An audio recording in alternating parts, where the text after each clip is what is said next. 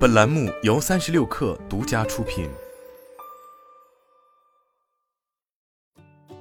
本文来自神医局。虽然许多人声称自己在赚取被动收入，但根据人口普查局的数据，美国只有百分之二十的家庭在赚取被动收入，具体包括股息、利息或出租房产收入等形式。此外，这些家庭的被动收入中位数为每年四千两百美元。那么，什么是被动收入？美国国家税务局将其定义为你没有实质性参与的贸易或商业活动所带来的收入，这即意味着你没有持续和过多的参与其运作过程。然而，国税局还提到，只要房产所有者不是房地产行业人士，那么其通过出租房屋等方式获得的收入即可认作是被动收入。然而，许多人仍然难以区分哪些才算是被动收入。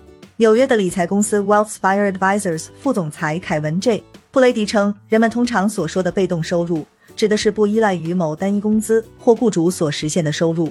有时候，在不了解两者区别的情况下，人们有可能谈论的是自己的杠杆收入，即提前投入时间和精力。通过在线销售课程或电子书等方式来实现的经常性利润，或者是通过副业而获得的额外收入。虽然国税局承认出租房屋是创造被动收入的一种方式，但人们往往会低估购买和维护该房产所需的时间和金钱。突发的维修和其他费用会直接减少租金利润。作为房产所有者，你还要支付房产税和保险费用。如果房产不在你常住的州，你可能还需要付钱找人来做好日常管理。如果你打算把租户向你支付的租金用于偿还月度贷款，但如果你没有找到租户，并且也无力偿还贷款的话，你又该怎么做？博伊德问道。吉娜·瓦内加斯和她的丈夫安德烈·瓦拉斯克斯就尝试过赚取多种收入，其中就包括杠杆收入。他们的总收入中约百分之二十是来自于他们在亚特兰大拥有的两套房产所产生的收入。这对夫妇在二零一五年搬到加州之前，各自在亚特兰大拥有一套房产。因为他们最初计划以后会回到亚特兰大，所以他们将两套房子租给了长期租客。瓦内加斯和她的丈夫今年都是三十七岁。她是一名心理学家，她的丈夫有一份在企业担任财务岗位的全职工作。在我长达几年的学习生涯中，我日常生活都依靠于这笔租金收入。她说，除了租金收入。他还和一位同事联手开发了一门在线课程《非白色人种读研生存指南》（BIPOC Survival Guide to Graduate School）。另外，他还通过直播讲授替代性创伤和有目的性与包容性的领导力养成等课程内容来赚取收入。瓦内加斯还在加州的圣巴巴拉创办了一家咨询公司 Health Inclusivity，旨在通过评估、评价和专业职业发展建议等方式，帮助企业建设包容性的企业文化。我们的收入目标是为家庭提供更大的财务灵活性。他说，他通过创业获得的收入还可以让他往退休账户中储蓄更多的钱。虽然我有四零一退休账户，但里面的钱并不多。我前半生大部分时间都是学生，最后读到了博士毕业。我感觉在退休账户储蓄方面相对落后了。他说，他还表示，他最初对获得这些额外收入感到有些羞愧。特别是家人和朋友会把这些钱当作是被动收入，暗示他实际上没有做任何工作来赚取这些钱。考虑到自己是拉丁裔这一背景，自己从小受到的教育就是必须要努力工作才能出人头地。他说：“不知何故，被动收入不算是努力工作，但事实却并非如此。”他补充说：“例如，为了一场一小时的直播课程，他通常都需要准备十小时。另外，身为房东也需要投入许多精力和体力，要找到长期租客并不简单。如果房屋里有设施设备损坏的话，还需要立即修复或更换。而她和丈夫都住在离房子两千多英里的地方。前不久，这对夫妇又在墨西哥购置了一处房产，他们希望在完成装修、购买家具，并在当地找到一个管理者后，在今年内将其通过爱比营出租出去。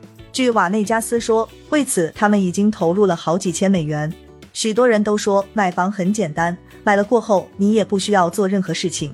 他说，但事实上他们并不知道这背后到底有多少事情要做。财务规划师斯泰西 ·J· 米勒称，新冠大流行的出现也进一步刺激了人们获取被动收入的愿望。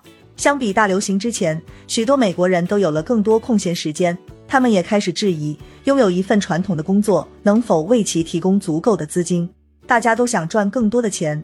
为当下更有趣的消费买单，同时也可以为养老储蓄。但这需要投入更多的时间与精力。